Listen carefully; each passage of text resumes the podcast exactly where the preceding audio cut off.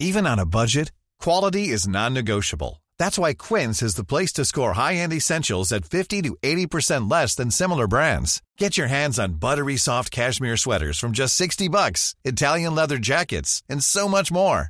And the best part about Quince, they exclusively partner with factories committed to safe, ethical, and responsible manufacturing. Elevate your style without the elevated price tag with Quince. Go to quince.com slash upgrade for free shipping and 365-day returns.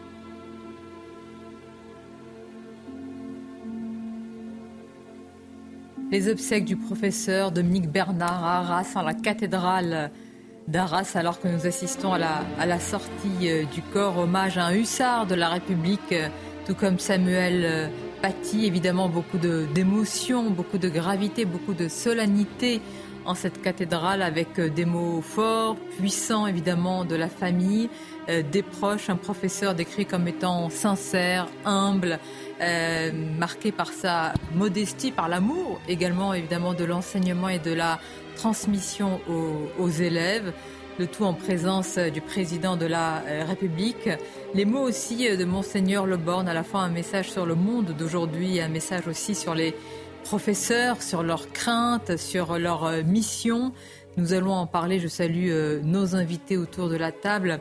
Samuel Fitoussi, le général Bertrand Cavaillé, Sophie Audugé, Caroline Pilastre et Gabriel euh, Cluzel. Et puis euh, cette image, cette euh, photo, nous sommes quasiment trois ans, jour pour jour, après l'assassinat terroriste de Samuel Paty, deux hussards de la République.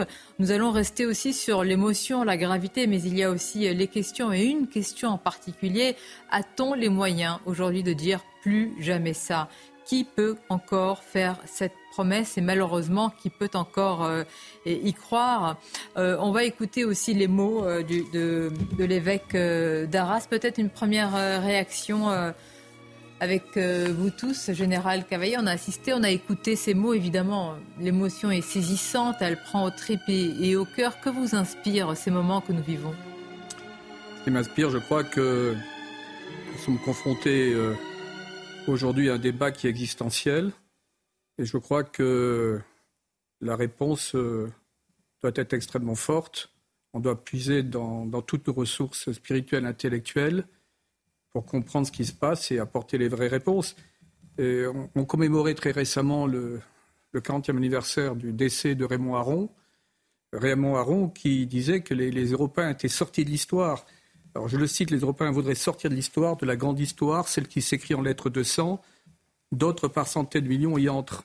Les Européens doivent accepter de de nouveau rentrer dans l'histoire et l'histoire est tragique. Ce qui fait que, au-delà des ajustements qui vont être pris, qui ont été annoncés, je crois qu'il y a une mise à plat totale de, notre système, notre façon de voir, euh, qui, doivent, euh, qui doit être euh, mise en œuvre.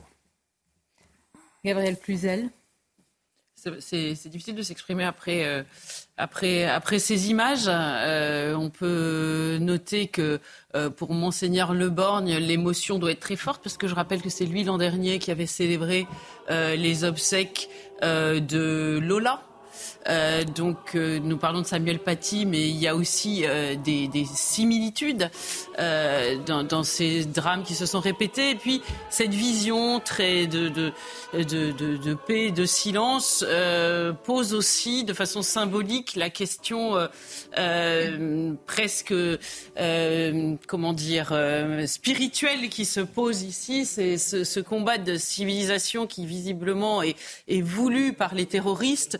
Eh bien il est symbolisé par cette messe, c'est-à-dire que le, professeur a été assassiné avec une, la violence que l'on sait au cri d'Allah Akbar, et il est enterré dans la euh, paix du Christ euh, dans une église. Donc notre combat de civilisation, il est, il est très visible ici combat de civilisation. On va voir aussi euh, comment, justement, avec quelles armes on se défend. Je parle d'armes sécuritaires, d'armes morales, d'armes culturelles, d'armes spirituelles. Même question, euh, Samuel Fitoussi, ce moment. Euh, nous l'avons euh, vécu il y a quasiment trois ans, jour pour jour, avec Emmanuel Macron aurait pu prononcer, on va rester sur les images évidemment, hein. on va voir la, sortie en la cathédrale d'Arras, c'est le plus important, cette émotion des gens qui sont sur place.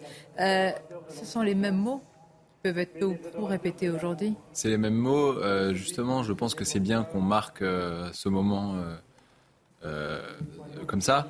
Le risque, c'est que, c'est que justement, on s'habitue à l'horreur, qu'on considère que c'est une nouvelle, une nouvelle norme, qu'il faudra accepter, que régulièrement des profs se fassent tuer, des, petites filles se fassent, je pense à Lola, se fassent tuer et mettre dans des valises. Que il faut, il faut surtout pas qu'on aille vers ça, qu'on s'habitue à l'horreur. C'est pour ça que c'est d'autant plus important de marquer ces moments et de réagir fermement parce que sinon ça va devenir une nouvelle, ça va devenir la, routine.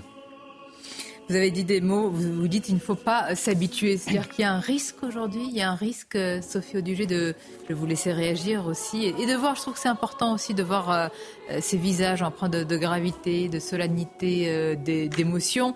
C'est vrai qu'on passe très vite aux questions aujourd'hui, aux interrogations, aux responsabilités aussi. Oui, bah, je crois que déjà, on, souhaite présenter nos condoléances à la famille, bien sûr, et puis euh, dire qu'on est de toute notre compassion, tout notre amour. Euh, euh, évidemment, la communauté éducative est en deuil, mais on en parlait avec, avec Caroline. je crois que la mort de, Dominique Bernard a, a, rassemblé en fait la France entière, qui est en deuil aujourd'hui parce qu'on s'est attaqué à quelque chose qui est de, qui est de plus sacré dans, je dirais pour, pour la France en tous les cas, c'est son école de la République, cette école euh, laïque, gratuite, obligatoire, euh, qui a fait euh, l'histoire de la France, puisque nous avons été longtemps avec cette, cette école de très très haute volée que tous les pays du monde nous ont, nous ont envié. moi j'ai trouvé cette cérémonie magnifique, pleine d'humilité, de, dignité. et avec un, un, message d'amour et, quelque part à l'issue, je, trouve que la famille de Dominique Bernard et ses amis ont réussi à nous, à nous donner un, une petite pointe d'espoir parce que euh, tous les messages qu'ils ont donnés, et certains avec euh, une petite pointe d'humour, en tous les cas à la mémoire de, leurs collègues, de leurs amis ou de leurs parents, euh, c'est qu'on on, était ce matin avec le cœur même du, du professeur, celui qui a jamais lâché son crayon depuis qu'il a quitté les bancs de l'école, celui de, du père de Marcel Pagnol, euh, cet, enseignant dont certains voisins disaient qu'il lisait en marchant. Euh, voilà, moi je, pense qu'aujourd'hui, ce que j'ai envie de dire et ce que j'ai envie de retrouver et ce que j'attends demain, c'est de ne pas céder euh, à ce qui nous conduirait à renier cette école de la République dont on a été très fiers et dont les Français et les professeurs ont envie d'être à nouveau fiers. Alors il y a des décisions importantes à prendre, évidemment. Comment justement redonner cette fierté Et j'allais dire comment euh, presque euh, redonner la normalité de pouvoir aller enseigner sans avoir peur, sans s'auto-censurer, euh, sans mettre de côté des pans de l'histoire, des pans de notre histoire, sans en avoir honte aussi. On va parler de ces défis, on va poser toutes les questions et voir que malheureusement, trois ans après l'assassinat terroriste de Samuel Paty, il n'y a pas beaucoup plus de réponses, en tous les cas dans la bouche des responsables politiques. Restons encore sur le moment avec vous, euh, Caroline. Effectivement, c'est très compliqué de s'exprimer après cette cérémonie qui était bouleversante, empreinte d'émotions, remplie d'humanité, d'amour, de paix. Je vous rejoins tous également et les témoignages évidemment familiaux, amicaux. Il y avait une humilité qu'on retrouve aussi hein, chez les gens du Nord. Je connais un petit peu cette région et j'ai trouvé que c'était très authentique. Il y a eu des anecdotes effectivement sur euh, ce monsieur. Que dire? Évidemment, il ne faut pas se résigner. Évidemment, il ne faut jamais banaliser cette horreur, ce terrorisme islamiste. Moi, je n'ai pas les mots. Et malheureusement, je ne peux pas répondre à vos questions. Comment faire pour que les professeurs ou nous tous n'ayons plus peur de ces actes abominables qui sont commis régulièrement et qui malheureusement vont se reproduire? Et c'est ça qui est terrifiant, c'est qu'on sait très bien que ce n'est pas la dernière fois que l'on entendra ces mots, que l'on assistera à ce genre de messe, de cérémonie, hein, quel que soit d'ailleurs le bord politique ou la religion, les origines. C'est terrifiant, c'est effrayant. Et moi qui ai l'habitude de prendre les transports, je pense qu'on en parlera par la suite. Depuis euh, ce qui s'est produit en Israël le 7 octobre, j'entends régulièrement, étant sur une ligne centrale qui traverse tout Paris, qui n'est pas dangereuse en soi, des propos antisémites hein, sans que personne ne réagisse. Et je me dis, hein, mais la France et le monde hein, a vraiment failli.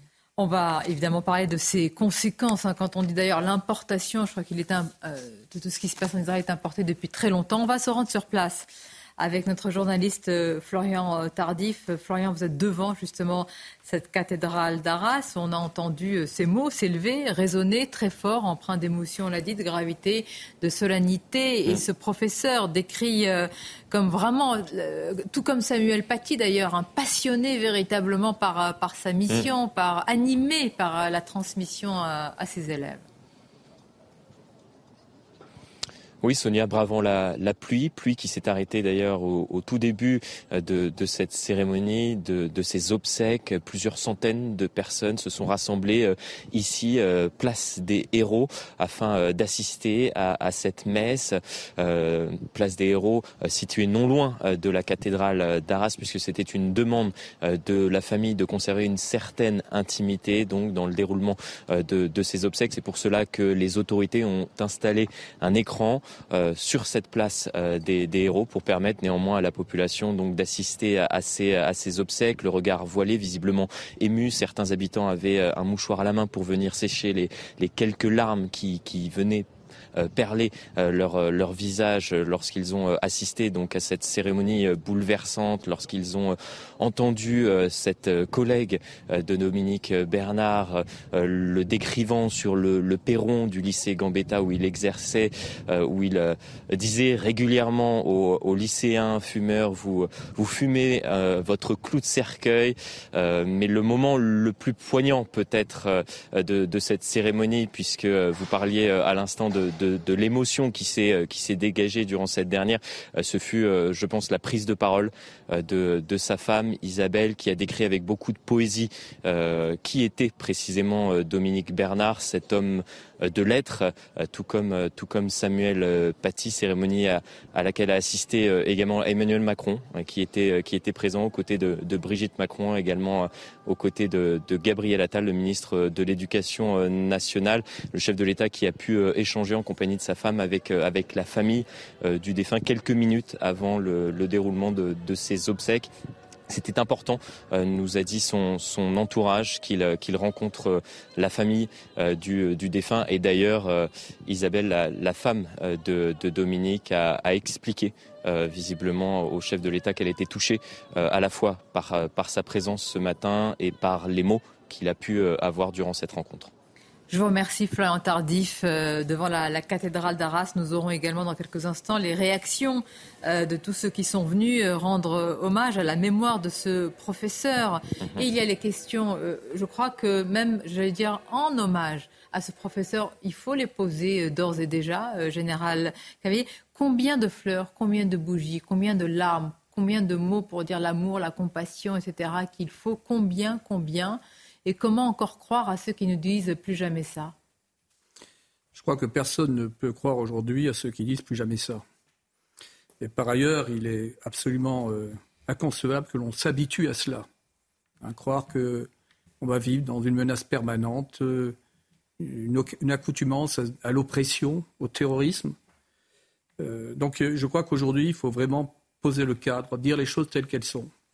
Il y a en France un courant fondamentaliste, un courant islamiste qui est de plus en plus puissant, wahhabite, frériste, etc., avec de, des populations qui sont de plus en plus imprégnées de cette idéologie.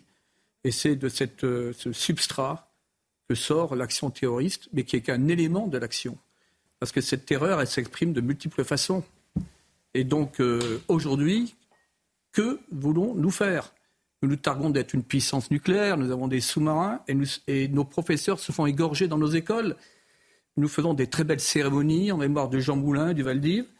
Et, du et à côté de cela, l'antisémitisme gagne et imprègne une partie de des populations. Donc je crois qu'on doit raisonner maintenant en termes globaux et en termes de combat. Richard Malka parle de combat idéologique. Il faut que nous rentrions massivement tous dans le combat. Est-ce qu'on s'en donne les moyens? Je vous ferai écouter. Il y, a, une phrase qui est passée sous silence. Il y a, euh, elle a été prononcée il y a deux jours par Emmanuel Macron. On en a retenu que euh, un, bout, si je puis dire, en parlant de la société de vigilance. Hein. Emmanuel Macron nous appelle tous à être vigilants.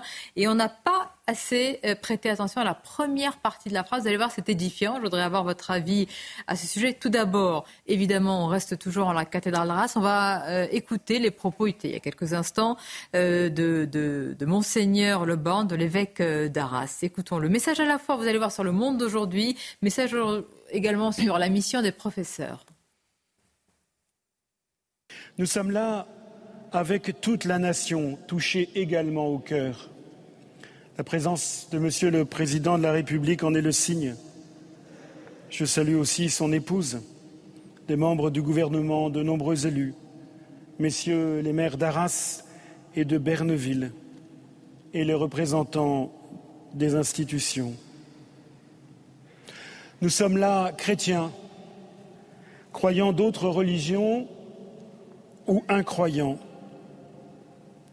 Nous savons tous que la fraternité seule peut nous tenir debout.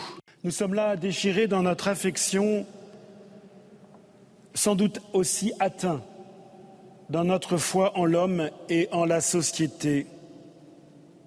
Pourtant, nous sommes là, désemparés mais ensemble. Nous sommes là, abasourdis, mais refusant de nous laisser écraser. Nous sommes là dépouillés, mais sachant que la meilleure manière de résister à un tel attentat est de rechoisir délibérément la vie et l'avenir.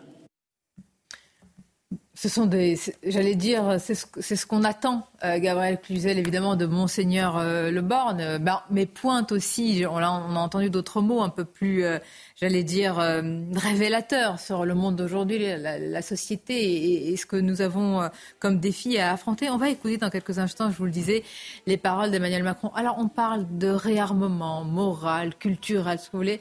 Très sincèrement, en trois ans, après Samuel Paty. Quand on a entendu la sœur de Samuel Paty dire, moi ce sont des mots qui, comme nous tous, ça nous a glacés.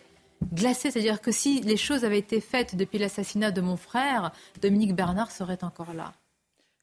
Oui, elle, c'est ce qu'elle a dit, de fait. Elle a dit si, si euh, d'une certaine façon, elle a dit que l'assassinat de son frère n'avait pas servi de leçon. Et ça, c'est absolument terrible à entendre. Je crois que les Français sont usés par euh, euh, les propos euh, lénifiants. Ils ne suffisent plus, ces propos. Le, temps de l'émotion ne, peut pas prendre toute la place. Il faut évidemment le temps de l'action. Mais vous savez, tout le monde pourrait faire d'une certaine façon son examen de conscience. Monseigneur Le Borgne dit Nous sommes atteints en notre foi en l'homme et en la société.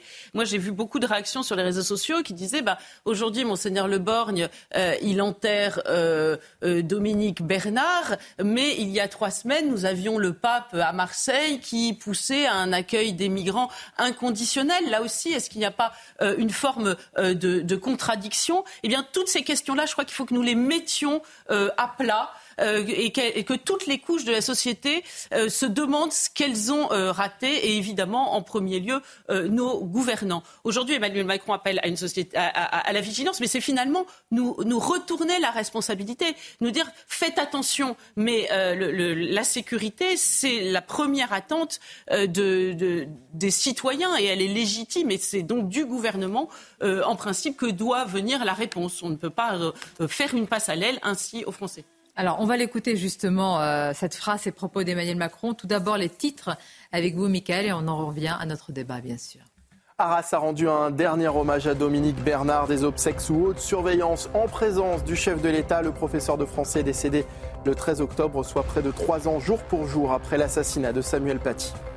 Un homme a été placé en garde à vue à Cannes pour apologie du terrorisme et violence avec armes. Il aurait brandi un couteau et crié Allah Akbar à l'intérieur d'un commerce. Les faits se sont produits proches d'une synagogue, mais pour le moment, le procureur n'y voit aucun lien. Et puis 20 camions d'aide humanitaire ont été euh, autorisés à se rendre à Gaza via l'Égypte. L'annonce a été faite cette nuit par Joe Biden après s'être entretenu avec le président égyptien. De son côté, la Russie vient d'annoncer la livraison de 27 tonnes d'aide humanitaire au Gazaoui.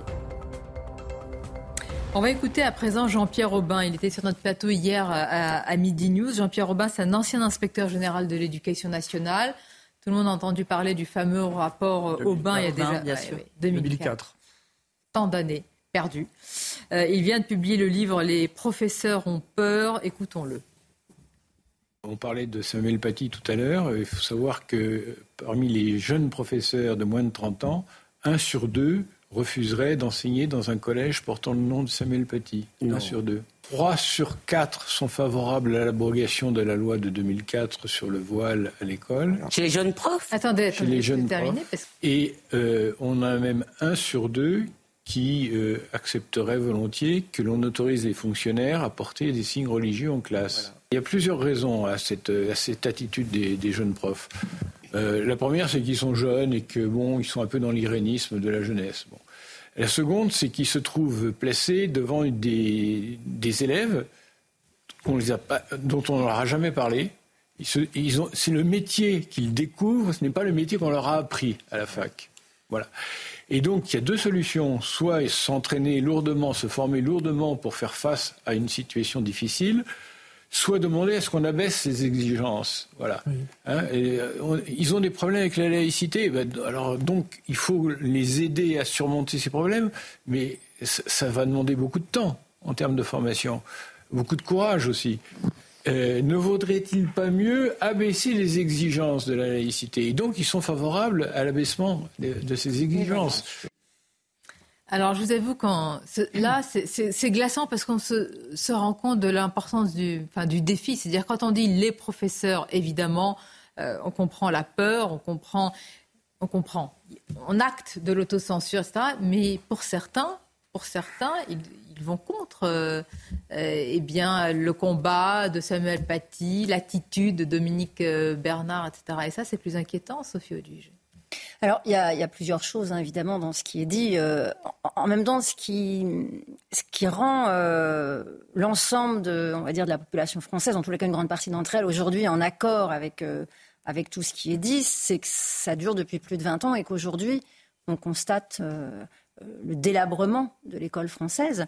Et d'ailleurs, dans, un certain nombre d'articles, des collègues de Dominique Bernard relataient des conversations qu'ils avaient entre eux faisant état de cette difficulté à enseigner euh, à des enfants qui ne lisent plus, qui, n'accèdent plus au, sens euh, des textes, qui ont énormément de mal à exprimer des idées. Et puis, il faut le dire aussi, le débat en France n'existe plus.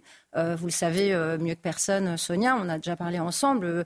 à l'université, je veux dire, Gilles Capel a eu sa chaire qui a été supprimée il y a quelques jours. Gilles Capel, si vous voulez, le nos, dirigeants nous parlent du siècle des Lumières, mais enfin la lumière est éteinte aujourd'hui. Alors il y a quelques chandelles. Hein, euh, je pense que Dominique Bernard était une chandelle. Euh, Samuel Paty est une chandelle. Euh, je crois qu'on a besoin de remettre le courant à tout ça. Et aujourd'hui, il n'y en a plus. Et ce qui fait qu'après, on s'étonne évidemment que les professeurs ont peur, mais évidemment qu'ils ont peur. Regardez ce qui se passe. Et on s'étonne qu'il y a des élèves qui sont violents. Évidemment, ils n'ont pas accès au langage, ils ne sont pas capables de s'exprimer, ils ne sont pas capables de faire fraternité ensemble. Donc, Oui, l'enjeu, il est gigantesque. Mais qu'est-ce qui nous retient les... Qu'est-ce qui fait que nous sommes pieds et poings liés? Je vais vous faire écouter cette phrase et là, vraiment, j'attends votre euh, réaction. Écoutez bien parce que euh, qu'on appelle à une société de la vigilance quand la menace est si prégnante, bon, c'est ainsi. Mais euh, est-ce qu'on peut, est-ce que les autorités peuvent nous protéger à 100% Malheureusement, le risque zéro n'existe pas. Mais Emmanuel Macron va encore plus loin. Écoutons-le. Jamais il ne sera possible dans un état de droit d'avoir un système où le risque terroriste est éradiqué totalement. C'est pourquoi nous devons vivre dans une société de vigilance. Jamais dans un état de droit, donc d'accord, pas le risque zéro, mais jamais dans un état de droit, Samuel Fitoussi. Pourquoi a-t-il besoin de rappeler ça comme pour nous dire, moi j'ai, cru entendre que nos lois, notre droit et la jurisprudence européenne supplantent tout. Oui. Euh, hier, j'ai, j'ai entendu hier sur le service public euh, une experte qui expliquait que on ne pouvait pas prendre certaines mesures parce que ce serait contraire au droit européen et euh, il fallait accepter des risques sécuritaires supplémentaires pour euh, se conformer au droit européen ou national. Mais moi, j'aimerais quand même rappeler que pendant le, tous ces défenseurs de liberté, pendant le Covid, au nom de l'intérêt général, on a quand même du jour au lendemain supprimé les libertés de tout le monde, de tout le monde, 66 millions de personnes, de sortir de chez eux. Il ne faut pas oublier ça. Donc peut-être parfois, faut faire des arbitrages entre les libertés individuelles et euh, l'intérêt général. Et sur l'islamisme, j'aimerais aussi rappeler qu'il ne faut pas exonérer de responsabilité les alliés idéologiques ou peut-être disons les idiots utiles des, terroristes islamistes qui sont sur les bancs de l'Assemblée nationale. J'aimerais rappeler que Mathilde Panot, il y a deux mois, a fait un tweet en anglais pour attirer l'attention euh, des médias du monde entier en expliquant que l'éducation nationale française était islamophobe en raison des réglementations sur l'abaya. Évidemment, euh, ça alimente le discours victimaire qui ensuite motive ces terroristes islamistes à passer à l'acte. Je pense que c'est très important de rappeler ça et de dénoncer ces gens, ces ennemis de l'intérieur, on pourrait presque dire. Reconnaissons là que pour le coup, Gérald Darmanin, quand il euh, saisit le procureur après les propos de Daniel euh, Obono, bon, on se dit il y a une fermeté. On va voir ce que va faire la justice. Si elle caractérise le, fait de, dire que le Hamas est un mouvement euh, de résistance comme étant de l'apologie du terrorisme, ça paraît tomber sous, sous le sens. Je voudrais vous faire écouter, Général, vous allez réagir également, ce qu'a dit ce matin lors de la grande interview Philippe Devilliers, qui partage exactement ce que vous dites et dit mais qu'est-ce qu'on donne à aimer en réalité pour faire adhérer à la civilisation, aux lumières, etc. Qu'est-ce qu'on donne euh, justement à aimer? Écoutons-le. Si on n'offre pas à nos enfants nos gloires, mais aussi nos drames, nos larmes, euh, nos passions, nos trésors, ils se tourneront, pour beaucoup d'entre eux, vers d'autres gloires, d'autres grandeurs. On a installé chez nous deux civilisations si la nôtre n'est pas capable d'attirer à elle des gens qui viennent d'ailleurs et qui sont prêts à devenir des Français de désir, alors tout est perdu. Mais si on est capable de les attirer vers nous, de leur donner envie de nous ressembler, non pas dans l'hédonisme et le nihilisme, mais dans l'exaltation du patrimoine vital, tout est possible, la France renaîtra. Vous êtes d'accord? Ben, Je suis entièrement d'accord. Le grand défi, employons des grands mots, c'est citer Peggy, c'est la mystique euh, républicaine, c'est la mystique française. Or, depuis euh, des années, on est sur un délabrement moral. Euh, j'ai été très intéressé par votre ouvrage sur Conquérir le sacré, également l'ouvrage de Stéphanie Rosa, La gauche contre les lumières. C'est-à-dire que depuis, ces professeurs qui sont dans un vide moral, vide spirituel, eh bien, ils sont les enfants Hein, de, tout ce mouvement de déconstruction, de haine de soi, de haine de la France. Donc là, il est évident que le réarmement, la première chose, avant d'aller à d'autres mesures, parce qu'il euh, faut quand même euh, euh, réagir. Quand on dit qu'on doit s'habituer à cela, doit-on s'habituer à ce que les officiers français, je le dis souvent, qui sortent de l'école militaire, se mettent en civil, car l'environnement est devenu hostile? Où en sommes-nous dans ce pays? Et vous voyez, il y a ce, il y a ce contraste entre ces grands, grands discours et une réalité où nous, aujourd'hui, nous sommes occupés, nous vivons sous l'oppression. Les femmes euh, ne peuvent plus s'habiller comme elles le veulent. Euh, l'homophobie se généralise. L'antisémitisme. Donc, il est évident aujourd'hui que la première question, hein, c'est véritablement celle de, donner du sang du sacré et d'aimer notre pays. On va la poser. Et, il, a, il, a, totalement raison. Sauf que, qu'est-ce qu'on propose aux professeurs quand on a, par exemple, nié le roman national? Moi, j'ai un neveu qui est professeur d'histoire. Il me dit, je suis l'un des seuls qui, au travers d'une approche critique de l'histoire, essaie quand même de diffuser un certain amour de la France. Or, il me dit, je suis isolé. Donc, vous voyez, le, Général, comment le faire aujourd'hui dans un contexte qui est encore plus euh, compliqué, explosif? eh bien, dire les choses. Vous y répondrez. Justement, on va marquer une pause parce que vous avez dû, et vous l'avez remarqué évidemment, que dans les manifestations, euh, la rue arabe, comme on l'appelle de manière globale, beaucoup, beaucoup de slogans sont dirigés contre la France. Contre la France en particulier. On va en parler avec les conséquences sur notre sol également. Une courte pause et on se retrouve avec nos invités.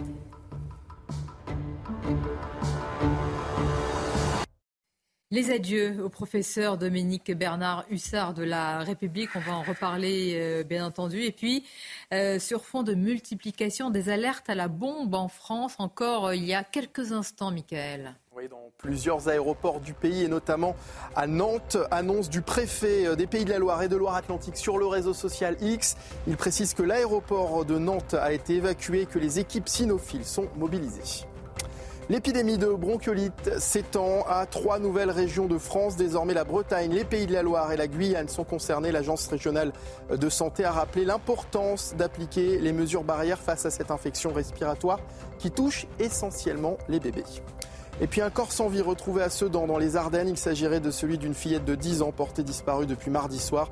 La dépouille se trouvait dans un logement situé dans le centre historique de la ville. Un individu a été interpellé sur place.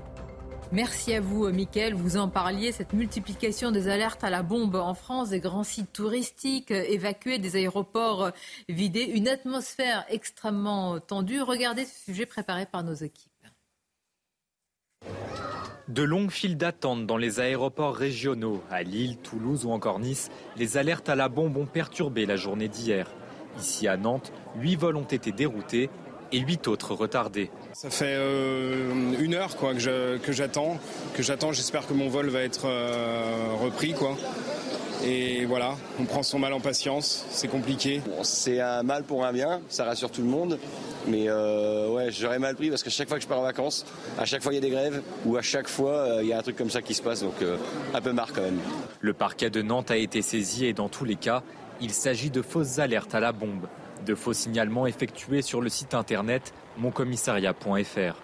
À l'aéroport de Paris-Beauvais, quatre vols ont été annulés. La situation est inédite. C'est la première fois que l'aéroport Paris-Beauvais euh, évacue l'ensemble de ses infrastructures. D'habitude, on a effectivement des situations de bagages abandonnés qui, euh, font que euh, des équipes de déminage viennent et qu'on évacue un des deux terminaux ou une partie particulière de l'aéroport. C'est assez régulier, mais une évacuation totale de l'aéroport, c'est une première.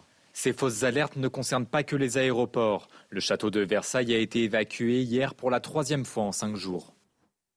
Dans une situation déjà tendue, cela participe à une forme, je fais attention à mes mots, mais quand même de, psychose générale. Vous vous rendez compte, c'est-à-dire une, une, alerte, un mail, un, coup de téléphone entraîne l'évacuation totale d'un aéroport avec toutes les conséquences des grands sites touristiques. Donc en termes d'impact économique, d'image, c'est vraiment... Euh, c'est assez incroyable, mais euh, nous sommes contraints cela aussi. Bah, aucun responsable ne peut faire l'impasse.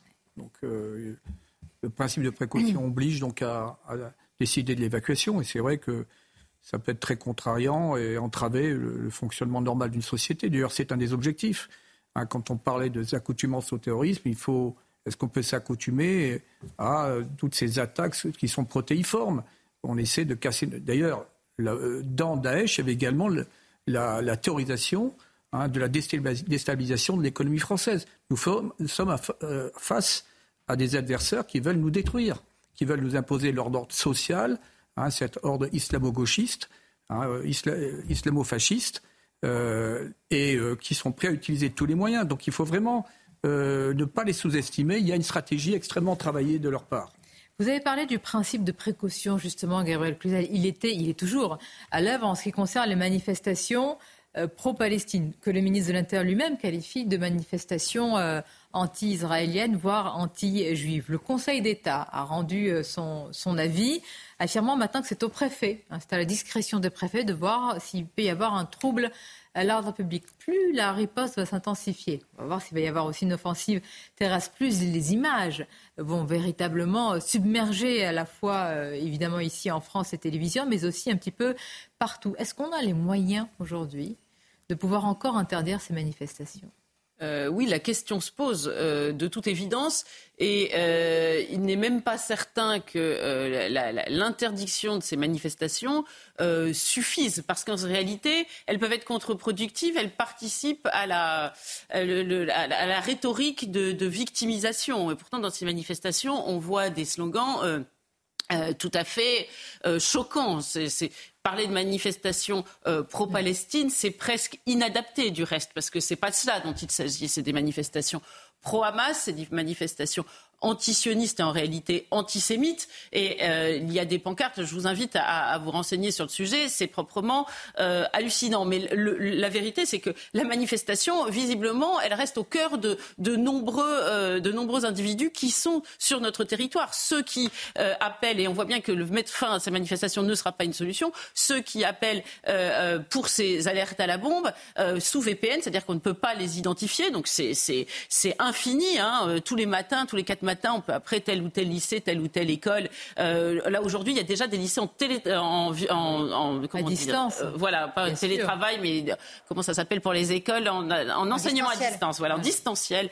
donc ça, va se propager, on va finir tous confinés. Donc faute de réussir les mettre les terroristes en prison, ce sont les les, les Français qu'on va coffrer. Un confinement sécuritaire. Mais oui, mais bah, quand euh, il y a une menace d'attentat aussi prégnante et que vous videz les aéroports et les grands sites touristiques, ça, ça en revient. Mais écoutez, faute d'avoir, hein. c'est un, principe. Hein. Pardon, je parle à la place d'un de monsieur qui est gendarme, et j'ai honte, mais c'est un principe assez euh, courant, c'est-à-dire que si on ne contient pas l'ennemi dans les lignes, sur les lignes extérieures, si on ne, on, ne lève pas le pont-levis, on ne baisse pas la herse, à un moment donné, eh ben, on finit confiné dans sa chambre, et c'est exactement. Ah bon, parce que moi, à entendre les responsables politiques depuis des années, on dit mais alors sortez, surtout ne, ne, changez rien au mode de vie. Et après, justement, le Bataclan, 13 novembre, il faut. C'est l'ennemi qui, bah qui, a pris l'initiative depuis des années.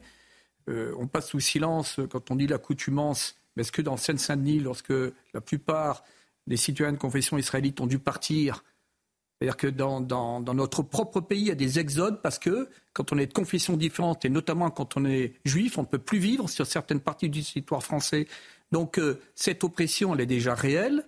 Et il y a déjà ce confinement sécuritaire. Et des gens, il est intéressant de voir que de retraités quittent la région parisienne, s'installent dans le sud-ouest, en Bretagne. Donc il y a, ce sentiment très profond hein, dans, la population française qu'il y a quelque chose qui est en train de se passer. Et donc on s'éloigne. Euh, donc euh, les, choses sont, sont, assez évidentes de ce point de vue. Donc est-ce qu'on va être capable de reprendre l'initiative? Le grand sujet aujourd'hui, Qu'est-ce qu'on fait pour reprendre l'initiative et prendre toutes les mesures, mais alors qu'ils doivent être extrêmement énergiques et globales de, de, renoncement, j'ai posé la question. tous les matins, on la pose aux responsables politiques. J'étais frappée par la réponse, c'était il y a une semaine, dix jours, du président du Sénat. Et, euh, et mais qui me dit, nous avons parlant de la classe politique, nous avons tous failli. Nous, on a laissé des quartiers devenir totalement inhabitables pour les Français euh, juifs. Et évidemment, ce Samuel Fitoussi qui dénonçait cette situation était, euh, bah, il y avait le cortège, l'islamophobie, etc. Je ne vous fais pas toute, toute la, liste. Mais euh, aujourd'hui, est-ce que ces mêmes responsables politiques auront le, le courage de ce qu'ils n'ont pas fait tous. Parce que islamo-gauchisme, mais parfois aussi, général, islamo-droitisme, hein, dans beaucoup de communes, malheureusement, c'est la chose la mieux partagée. Mais je, Samuel, je pense que là, il faut, s'interroger sur ces manifestations dans, nos rues, la, haine anti-israélienne israélienne galvanisée. Euh, les, je pense que le gouvernement a bien fait de les interdire les premiers jours, parce que les premiers jours, manifester pour apporter son soutien à la Palestine voulait explicitement dire apporter son soutien au massacre et au pogrom de 1400 juifs massacrés chez eux, torturés, violés, kidnappés, décapités, des enfants parfois.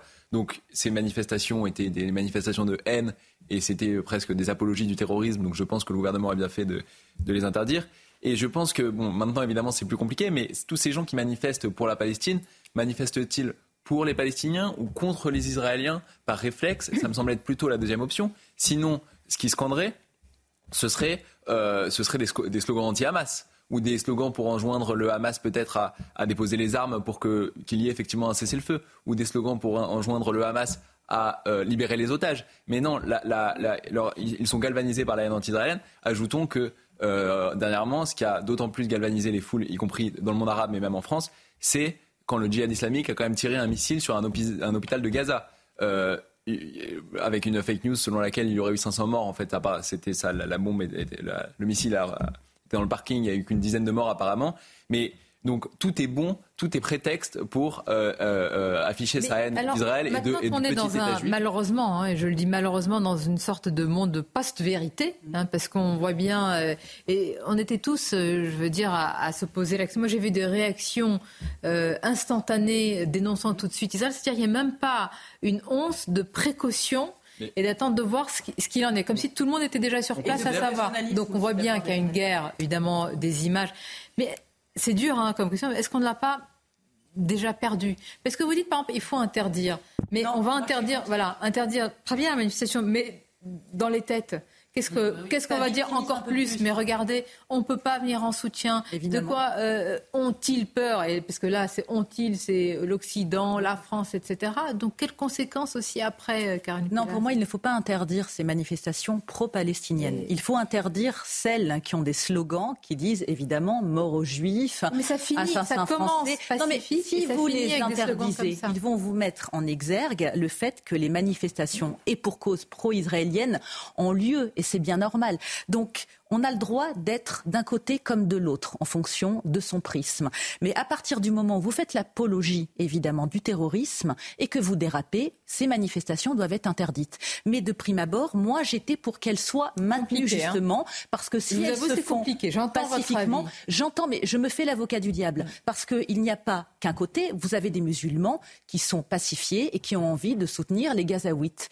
Et si je le redis, cela dérape avec des propos antisémites, parce qu'évidemment, quand on parle d'antisionisme, la majorité du temps, c'est de l'antisémitisme primaire. Cela fait des années que ça existe. Demandez aux juifs de ce pays pourquoi ils font leur alia. Et avec ce qui est en train de se produire en Israël, je peux vous assurer qu'après l'apaisement, beaucoup vont encore partir parce qu'ils ne se sentent plus protégés et sécurisés dans notre pays. Oui, mais alors partir, pardonnez-moi, ils vont aussi en Israël où il y a eu... Euh, un, pogrom et des, les, pires massacres. Donc imaginez C'est la seule terre où on accueille des juifs parce qu'en France et dans le reste de l'Europe et du monde en ce moment, il y a une résurgence qui fait penser aux pogroms et aux nazis.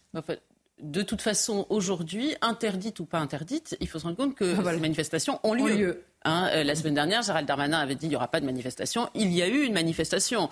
Euh, donc c'est le, sujet, c'est presque une argutie euh, hors de propos parce que de toute façon, ces manifestations ont lieu. Moi, je trouve Et une manifestation est prévue aujourd'hui. Hein, pardonnez-moi, Gabriel, je vous interromps. Place de la République. Je vous en prie. et, c'est vrai que c'est intéressant de, toute cette, cette, espèce de prise de conscience a posteriori. Alors Gérard Larcher dit nous avons collectivement été aveugles. Il y a eu certains lanceurs d'alerte qui ont quand même été ah largement euh, diabolisé, hein, il faut quand même euh, le dire. Et encore relativement récemment, je vous rappelle que euh, Sarah, c'est Sarah Halimi, quand elle a été assassinée, c'était pendant l'entre-deux tours des, des, présidentielles, autant que je me souvienne, et on a volontairement occulté ou fait en sorte que cette affaire ne, ne sorte pas dans les médias comme elle aurait dû sortir de façon éclatante, parce que politiquement, elle était extrêmement dérangeante. Vous parlez de ces juifs, en effet, qui font une alia intérieure, mais c'est proprement euh, euh, choquant et cela devrait évidemment nous alerter depuis des dizaines d'années. Ça n'a dérangé personne. Dans quelques instants, nous serons, euh, nous serons sur place, j'allais dire sur la ligne de front. Vous allez voir que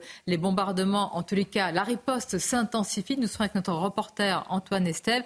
On reviendra aussi. Là, je salue, euh, d'abord, je salue tous les reporters euh, et on les salue tous hein, qui sont sur place et les nôtres aussi, puisqu'ils sont revenus sur les lieux des, des massacres avec, vous allez voir, il n'y a pas d'image, mais en tous les cas, les mots qui, sont, qui racontent l'indicible. Mais tout d'abord, Mickaël, les titres avec vous. Arras a rendu un dernier hommage à Dominique euh, Bernard, des obsèques sous haute surveillance en présence du chef de l'État. Le professeur de français est décédé le 13 octobre, soit près de trois ans, jour pour jour, après l'assassinat de Samuel Paty. Aux États-Unis, des manifestants ont occupé le Capitole hier. Ils exigent, des élus et de l'administration Biden qu'ils fassent pression pour un cessez-le-feu à Gaza. La police a interpellé plusieurs protestataires. Et puis Nokia va se séparer de plus de 15% de ses effectifs. Le géant finlandais euh, a fait part de sa décision de supprimer jusqu'à 14 000 emplois. Le groupe justifie ce choix après une chute de ses bénéfices au troisième trimestre de l'année. Bien, priorité évidemment euh, au, terrain et à nos reporters sur place. Antoine Estève, euh, depuis déjà plusieurs jours, hein, vous nous racontez la déclinaison de la riposte euh, israélienne. Est-ce qu'il y a, Antoine, une, intensification ces dernières heures? Alors on peut dire que ces derniers jours en tout cas, ça se calme le matin, on va dire de 6h du matin jusqu'à 11h du matin, parce que les positions se remettent en place, se redéploient sur le terrain. C'est ce qui s'est passé ici derrière nous. La ligne de front se trouve juste au fond euh, de l'écran que vous voyez sur ces images en direct euh, de Fabrice Elsner. Sur la gauche, c'est le centre-ville de Gaza City qui est pilonné en ce moment par l'artillerie israélienne qui se trouve derrière les arbres euh, juste à côté de nous. Sur la droite de votre écran, il y a des positions.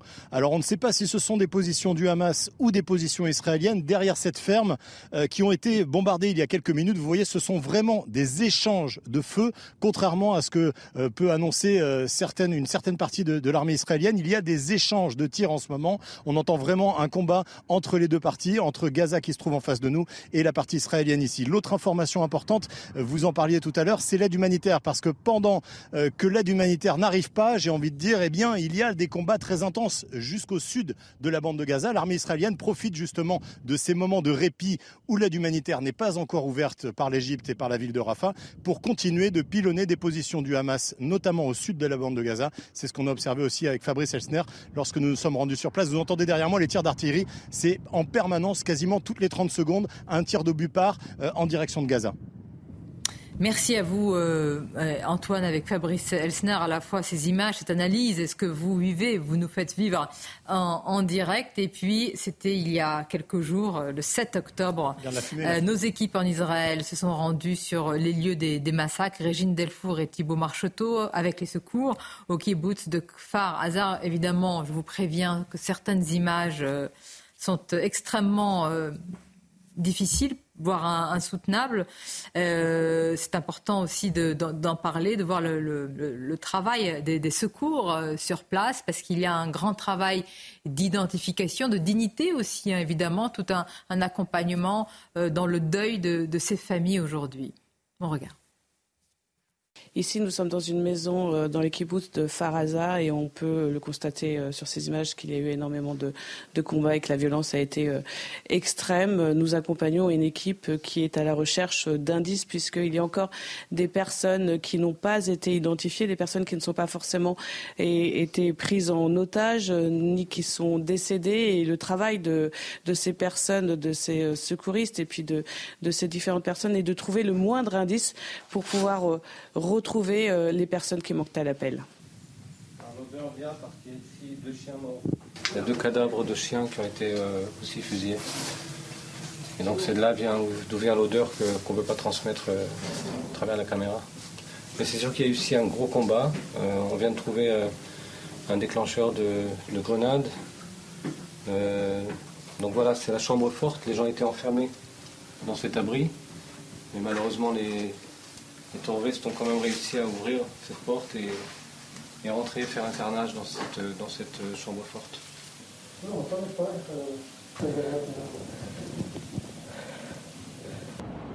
Nous partons sur le lieu de la rêve party euh, près de Reim, euh, à quelques kilomètres de Faraza.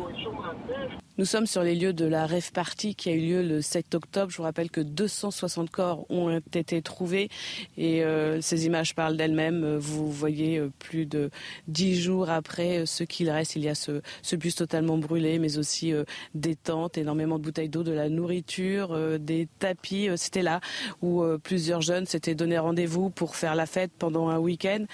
Ils ont euh, fui, certains ont tenté de fuir, euh, notamment dans la forêt euh, par là-bas. Les militaires qui sont présents sur ce site nous expliquaient qu'hier, ils avaient encore découvert des corps puisqu'il y avait beaucoup de terroristes qui étaient restés dans la région. Je vous rappelle que nous sommes à à peine 2 kilomètres de la frontière de la bande de Gaza. Bien. La réalité de, ce cortège atrocité suffit à, lui-même. On va marquer une pause et on se retrouve euh, pour notre émission. tout de suite.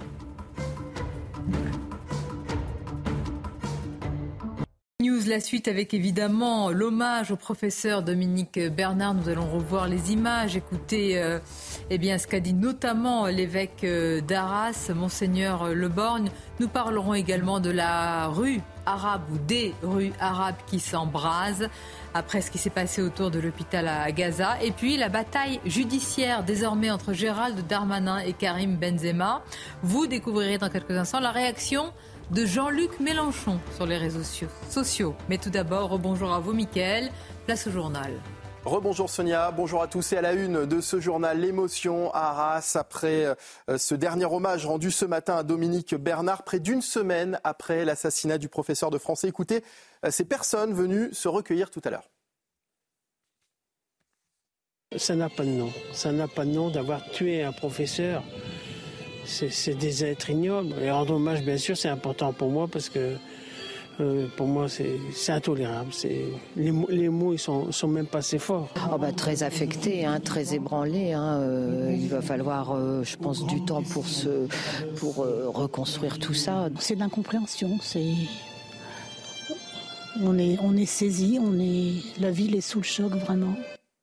20 camions d'aide humanitaire ont été autorisés à se rendre à Gaza via l'Égypte. L'annonce a été faite cette nuit par Joe Biden après avoir rencontré le président égyptien. Le président américain s'est entretenu hier pendant une demi-heure avec son homologue Abdel Fattah al-Sisi. Les précisions de Raphaël Lazargue. Plus de 150 camions humanitaires attendent côté égyptien. 20 de ces camions pourront traverser la frontière pour acheminer de l'aide à Gaza. Le président américain et le président égyptien se sont mis d'accord sur l'acheminement de l'aide humanitaire via le terminal de Rafah. Up to 20 trucks. This has been a very, uh, jusqu'à 20 camions. Cela a été une négociation très directe que j'ai eue. Je veux faire sortir autant de camions que possible. Il y en a environ 150 là-bas. Tous ne feront pas le premier convoi. S'il y a un deuxième convoi, nous verrons comment ça se passe. 20 camions qui transporteront de l'eau, de la nourriture et des kits sanitaires. Joe Biden a cependant indiqué que l'entrée d'une seconde vague de camions dépendra du bon déroulement des premiers convois. L'engagement est le suivant. Si nous traversons la frontière, l'ONU sera de l'autre côté. Si le Hamas s'en saisit ou ne les laisse pas passer, alors ce sera fini. En fin de compte, Sisi mérite un réel crédit, car il s'est montré très accommodant, comme tous ceux à qui j'ai parlé jusqu'à présent, depuis le début de ce voyage. Cette aide ne pourra pas arriver avant vendredi en raison de travaux à faire sur la route, détruite par les bombardements israéliens. Le président américain a aussi expliqué que ces premiers camions n'étaient potentiellement qu'un début. Et puis face à la situation au Proche-Orient, des, manifestations ont eu lieu dans de nombreux pays d'Europe, comme en Grèce. Vous le voyez euh, sur ces images, une centaine de personnes s'est d'abord rassemblée dans le centre d'Athènes en faveur d'Israël. Autre rassemblement plus tard dans la journée, ils étaient près de 10 000 à manifester leur soutien aux Palestiniens. Voilà, c'est la fin de ce journal. Euh, l'actualité continue bien sûr avec euh, la suite des débats en compagnie de vos invités. Effectivement, avec Gabrielle Cluzel, qui est directrice de la rédaction de Boulevard Voltaire, avec Caroline Pilas, qui est éditorialiste, avec Sophie Audugé, qui est délégué général à SOS Éducation, Samuel Fitoussi, qui est essayiste, chroniqueur au Figaro, le général Bertrand Cavaillé, expert des questions de, sécurité. On accueille également Jonathan Sixou. Bonjour à vous, merci d'être là, Jonathan, rédacteur en chef auprès de, de Causeur. On va revenir évidemment sur ce moment euh, d'émotion, de gravité, de solennité, des obsèques, un hommage, des mots des larmes euh, aussi évidemment. Et puis vous avez entendu les, réactions de ceux qui sont venus euh, dire un dernier euh, au revoir, un adieu au professeur Dominique Bernard. Le tout est résumé par nos équipes sur place. C'est sur la sicilienne de Bach, interprétée par des amis de l'enseignant, que le cercueil de Dominique Bernard est entré dans la cathédrale d'Arras. À ses côtés, sa mère, sa sœur, ses enfants ainsi que son épouse, depuis l'hôtel, Isabelle Bernard a partagé les passions de son mari et son désamour pour les nouvelles technologies. Il aimait Julien Gracq, Flaubert, Stendhal, Balzac. Il n'aimait pas l'informatique et les réseaux sociaux. Le téléphone, il n'en avait même pas. Il aimait profondément ses filles, sa mère et sa sœur. Nous nous aimions. Quelques minutes plus tard, l'une de ses collègues au lycée Gambetta a elle mis en lumière l'humour de l'enseignant.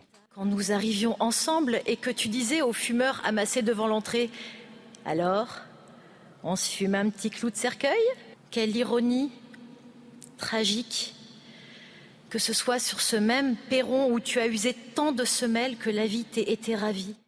Lors de son homélie, l'évêque d'Arras a également révélé les inquiétudes de Dominique Bernard sur le monde actuel.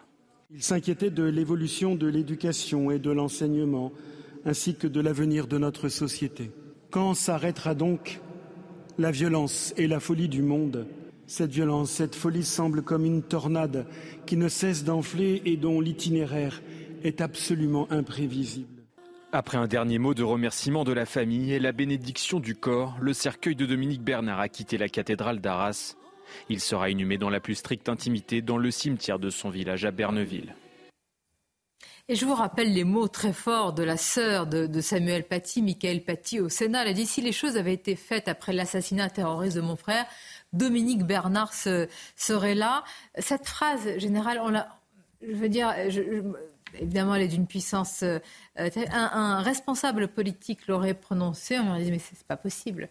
Vous ne pouvez pas euh, dire cela puisque rien ne garantit que, mais que ce soit la sœur de Samuel Paty qui est dit avec tout ce qu'elle a vécu depuis trois ans, ça prend une dimension incroyable. En réalité, qu'est-ce qu'on n'a pas fait? En fait, on s'est contenté de recueillement. Euh, pour une messe, euh, c'est important d'être sur le, tout cet accompagnement de, de, ce professeur. Le, deuil doit se faire, mais ce n'est pas une seule messe qui va sauver la France. Euh, je crois que le temps est venu de, véritablement de dire les choses, de dire ce qui se passe, de dire que nous sommes en guerre, de dire que nous devons prendre toutes les mesures qui s'imposent. Et, prendre toutes les mesures, c'est remettre en question tout, le dispositif actuel, dispositif notamment juridique, qui est incapacitant.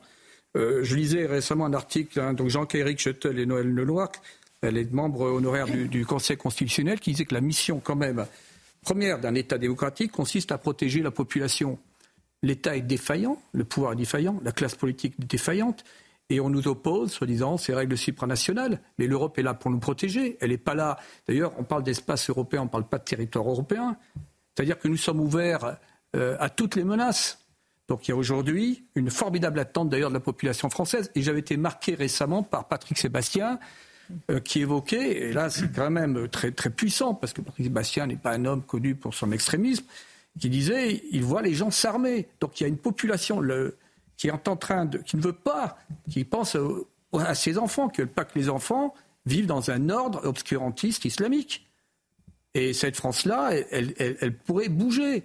Euh, attention, on est, on est sur euh, là des, euh, je dirais, des affrontements telluriques. On parle d'affrontements civilisationnels, mais les gens veulent continuer à vivre avec leurs mœurs, leurs coutumes. Ils ne comprennent, pas ce qui est en train de se passer et il y a actuellement un mouvement profond hein, qui s'exprime, qui pourrait déboucher sur des affrontements. On en est là, on en est là aujourd'hui et ce n'est que le début. Donc je pense qu'il est aux politiques aujourd'hui d'arrêter les petites déclarations portant sur les ajustements et dire tout le dispositif est mis à plat. On peut sécuriser les frontières de l'Europe, c'est une question de volonté. On peut revoir les règles juridiques qui sont incapacitantes. On peut se poser la question sur le maintien de, personnes en France qui sont des ennemis déclarés. On peut se poser aussi la question des relations avec des pays qui démontrent une hostilité ouverte vis-à-vis de la France, notamment le pouvoir algérien, que je dissocie quand même d'une partie de la population algérienne qui est, à mon avis, prise en otage.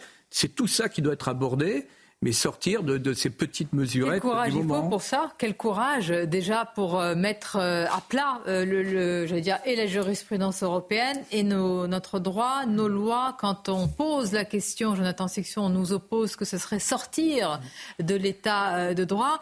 On va écouter, vous n'étiez pas là dans la, sur la première heure, ce qu'a dit Emmanuel Macron et qui rejoint justement ce que dénonce le, le général. Mais Emmanuel Macron, pour acter et c'est ce qu'a dit Philippe de Villiers ce matin. Il a dit ce n'est plus la puissance publique, c'est l'impuissance publique qui est organisée. Écoutons le président de la République.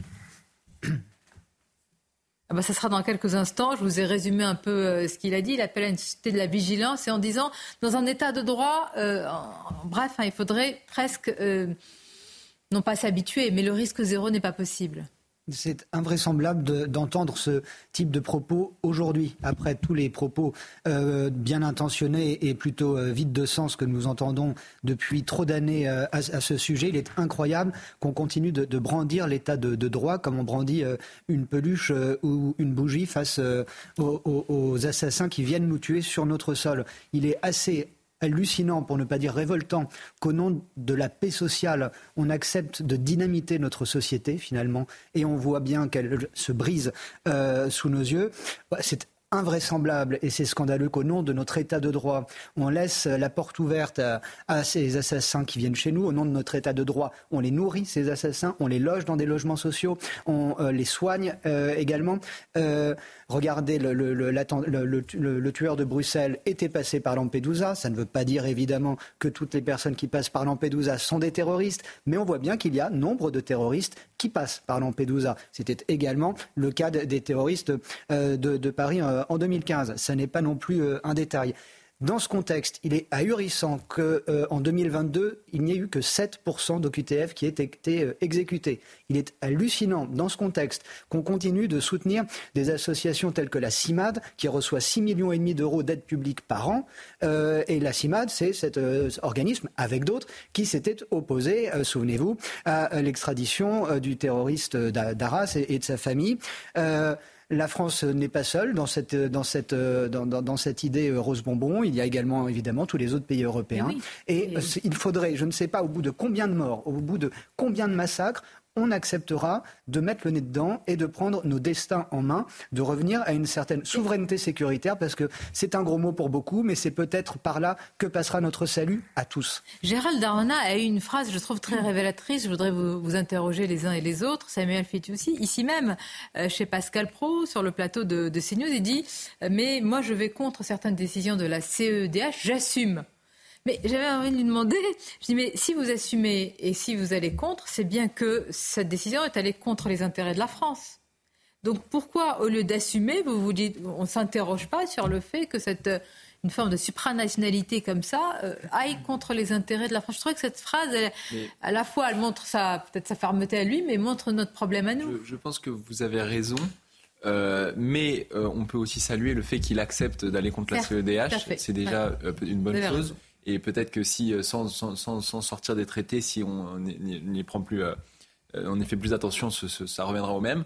Euh, puis par ailleurs, je pense que quand on critique l'Europe, souvent, on se trompe parce qu'on s'absout du devoir de regarder ce qu'on fait nous-mêmes. on sait que la France, par exemple, vous parliez de Lampedusa, mais que pour ces migrants-là, on est parmi les pays les plus attractifs. Il y a le facteur, on sait, il y a deux facteurs pour l'immigration. Il y a le facteur push qui les fait partir, et il y a le facteur pull euh, qui, leur donne envie de venir en France plutôt qu'ailleurs, plutôt qu'en Allemagne, plutôt qu'ailleurs. Et la, la France, on est le plus généreux sur les aides sociales immédiatement, même en situation irrégulière, sur l'aide médicale. Donc il y a tout un tas de choses, je pense, euh, qu'il faut regarder, qui sont peut-être plus, euh, qui sont peut-être plus prioritaires que ces questions de CEDH, je pense. à l'instant, Permettez-moi simplement de, vérifier, euh, avant de vous donner euh, l'information sur le nombre de Français, de nos ressortissants qui sont euh, décédés. Donc le Quai d'Orsay, au nombre de 28, 28, Français qui sont morts. C'est un, un, bilan malheureusement conséquent qui vient d'être confirmé par, par le Quai d'Orsay. Il y a ce bilan, 28 morts. Il y a aussi nos otages. Hein, en particulier, il y a eu euh, d'ailleurs, euh, on a tous été saisis par euh, l'émotion. Nous avions diffusé, comme beaucoup de chaînes, la conférence de presse de ces familles. En l'occurrence, c'était des familles franco-israéliennes. Et il y avait cette jeune femme, Céline Ben David, la maman de ce nourrisson. La famille a appris, le père et le frère ont appris donc que cette jeune femme était décédée. Et là, le bilan monte à à, 28 morts dans un contexte général qui est euh, explosif. C'est-à-dire, nous avons parlé tout à l'heure de la bataille de la communication.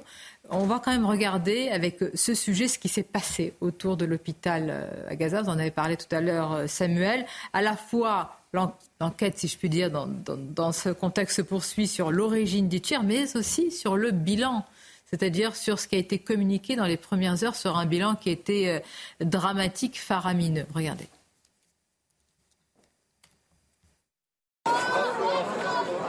Des corps enveloppés dans des draps et alignés. Victime de la terrible frappe survenue mardi en plein centre de Gaza sur l'hôpital Ali Arabe, Gaza compte ses morts. Le ministère de la Santé contrôlé par le Hamas dénombre au moins 471 morts.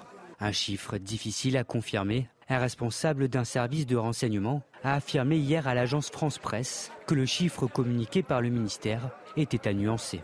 Il n'y a pas 200 voire 500 morts, mais plutôt quelques dizaines, probablement entre 10 et 50. Ici sur le parking de l'hôpital où de nombreuses voitures ont été calcinées, voici la seule trace d'impact observée au lendemain du tir. Un cratère de quelques centimètres de largeur. Impossible qu'il s'agisse d'une frappe aérienne. Cet analyste sur ses réseaux corrobore cette version des faits.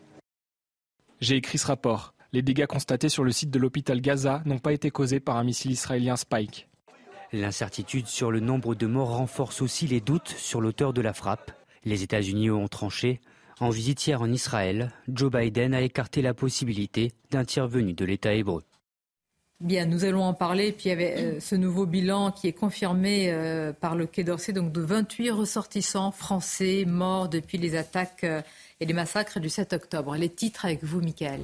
Rishi Sunak en visite en Israël après s'être entretenu avec le président israélien Isaac Herzog. Et le Premier ministre britannique a rencontré son homologue Benjamin Netanyahou. Il promet de se tenir, je cite, aujourd'hui et pour toujours aux côtés d'Israël contre la terreur. 20 camions d'aide humanitaire ont été autorisés à se rendre à Gaza via l'Égypte. L'annonce a été faite par Joe Biden après s'être entretenu avec le président égyptien. De son côté, la Russie vient d'annoncer la livraison de 27 tonnes d'aide humanitaire au Gazaoui. Et puis un homme a été placé en garde à vue à Cannes pour apologie du terrorisme et violence avec arme. Il aurait brandi un couteau euh, et crié à l'Akbar à l'intérieur d'un commerce. Les faits se sont produits proches d'une synagogue, mais pour le moment, le procureur n'y voit aucun lien. Merci à vous, Mickaël. À tout à l'heure. Un bilan qui s'alourdit pour nos ressortissants, pour les Français. 28 personnes euh, mortes depuis euh, les attaques du 7 octobre. Et puis une inquiétude euh, générale. C'est vrai que là, alors, si je peux dire, on attend. On attend de voir comment va se décliner, s'intensifier la riposte israélienne avec l'inquiétude. Pour les familles, c'est un supplice.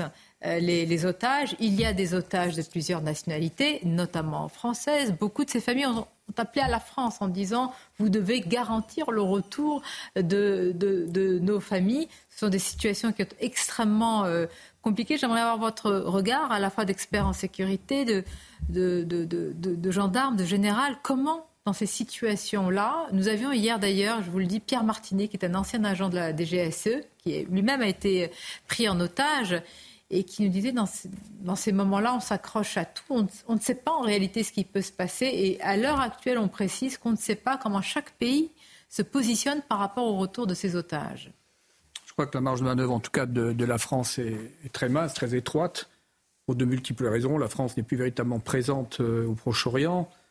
Euh, pour, votre information, mon mémoire de maîtrise d'histoire est porté sur le gouvernement français et le conflit israélo-arabe. Euh, bon, depuis 30, c'était il y a 40 ans, depuis 40 ans, euh, on force est de constater que nous ne sommes plus une puissance de premier plan. Et donc ça, ça a quand même un impact. Bon, deuxièmement, euh, il faut quand même prendre en considération qu'Israël pense qu'il va jouer sa survie. Bon. Et donc toute l'opération militaire va aller bien au-delà de la question des otages, malheureusement, dans un contexte qui est quand même très compliqué parce que la rue arabe actuellement s'est enflammée. Et euh, c'est tout Israël qui, commence à être encerclé. D'ailleurs, ça a posé une question sur notamment l'engagement du corps de bataille israélien. Est-ce que ce corps de bataille doit euh, entrer massivement dans, la bande de Gaza ou, conserver des réserves pour faire face à, d'autres menaces? Donc, si vous voulez, la situation est extrêmement complexe et il est évident que c'est totalement dramatique euh, pour les familles qui ont donc des, otages qui sont retenus actuellement par le Hamas. C'est la confusion la plus totale actuellement. Hein confusion la plus totale avec euh, sur la carte euh, au nord d'Israël la menace du Hezbollah. Et au sud on va s'y rendre pour voir quelle est la situation avec notre reporter Stéphanie Rouquier. Stéphanie, est-ce que, au sud, dans cette partie-là du, du territoire israélien, est-ce que la vie reprend malgré tout petit à petit? Oui, effectivement. Ce qu'on peut vous dire, c'est que depuis à peu près 24 heures, il n'y a plus d'alerte à la roquette ici à Netivod, où nous nous trouvons à 7 km de la bande de Gaza. Et donc forcément, ça se ressent sur le moral des habitants. À mes côtés, Amos, euh, qui en fait s'occupe, il vient prêter main forte à une association, à une association qui vient apporter euh, des repas aux réservistes. Dites-moi, Amos, est-ce que vous ressentez, qu'est-ce que vous ressentez? C'est un mieux ces temps-ci? On arrive à reprendre un petit peu? Hier matin, hier matin, on était au Fakim et Netivod. C'était un petit peu chaud. Et là, aujourd'hui, on est euh, venu aussi euh, à Nitivot. Il y a beaucoup moins d'alertes. Euh, la vie reprend tout doucement sa vie. Bon, on ne voit pas autant de gens qu'avant, mais ça reprend petit à petit.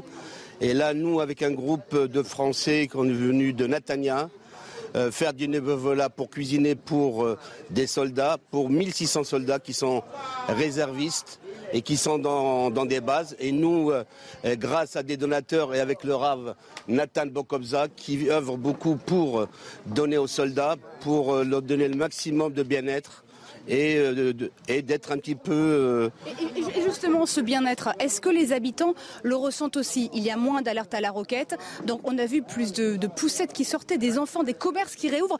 Ça sent la, fin du conflit ou on n'en est pas du tout à parler de ça? On dirait, si vous voulez, c'est double face. Il y a des gens qui ressentent parce que la vie reprend le cours. Euh, et il y a des gens, quand même, on sent qu'il va y avoir quelque chose qui va arriver bientôt, mais on ne sait pas quand. C'est ça le problème. Mais la grande offensive terrestre, on en parlait, mais vous. Non, moi je sais pas, franchement.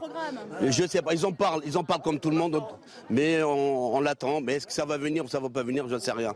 Ça, c'est, on peut pas le dire. Même les militaires, à mon avis, ils savent même pas. Alors donc, c'est pas nous simples citoyens qui, qui vont le savoir. Merci infiniment. Juste une petite précision pour quand même les saluer à tous, saluer cette association. Tous les jours, ils apportent plus de 1000 repas à ces réservistes et à ces militaires et qui sont positionnés sur le front près de la bande de Gaza. Merci Stéphanie.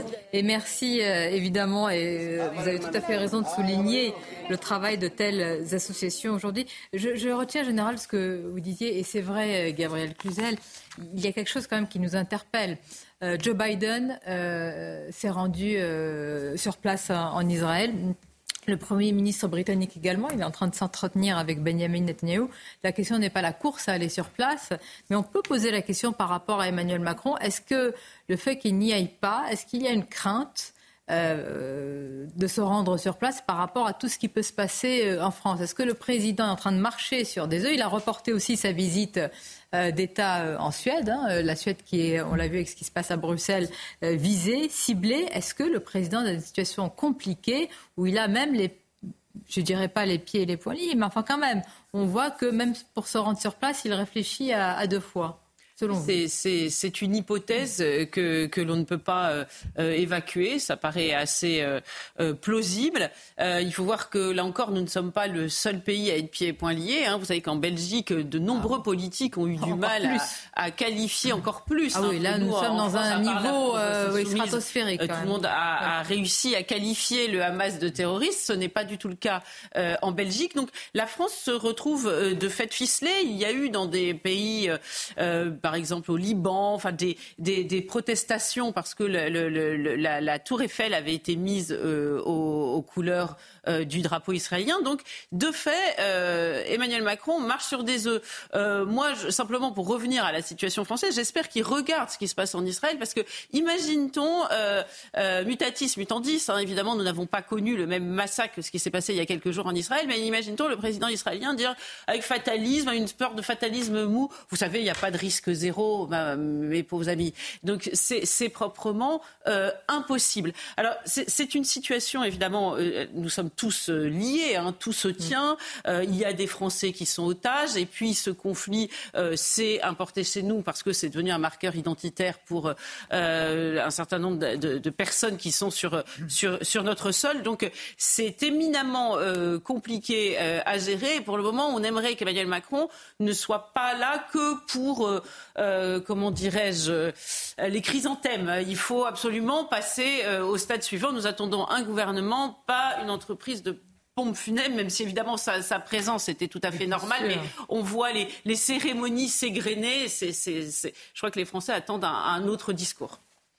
Justement, des actes donc, on va continuer à en parler, des actes pour les professeurs. Est-ce qu'il suffira de placer des portiques et de fouiller les sacs pour assurer euh, justement ou rassurer les professeurs? On en parlera avec vous, Sophie Audugé, tous nos invités également. Et puis, je vous ferai réagir à la bataille judiciaire qui se profile entre, entre en tout cas, Karim Benzema qui porte plainte après les propos de Gérald Darmanin ici même et la réaction, je crois que vous en devinez la teneur de Jean-Luc Mélenchon. À tout de suite.